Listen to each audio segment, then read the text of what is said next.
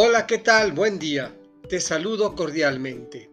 Hoy, martes 30 de noviembre de la segunda semana de Adviento, escucharemos del evangelista Mateo el capítulo 4, versículos 18 a 22.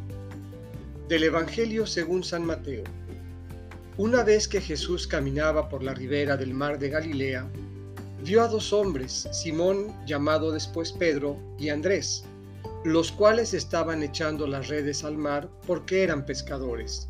Jesús les dijo, Síganme y yo los haré pescadores de hombres. Ellos inmediatamente dejaron las redes y lo siguieron. Pasando más adelante, vio a otros dos hermanos, Santiago y Juan, hijos de Zebedeo, que estaban con su padre en la barca remendando las redes, y los llamó también. Ellos, dejando enseguida la barca y a su padre, lo siguieron. Esta es palabra del Señor. Meditemos. Síganme. ¿Detrás de qué o de quién caminamos?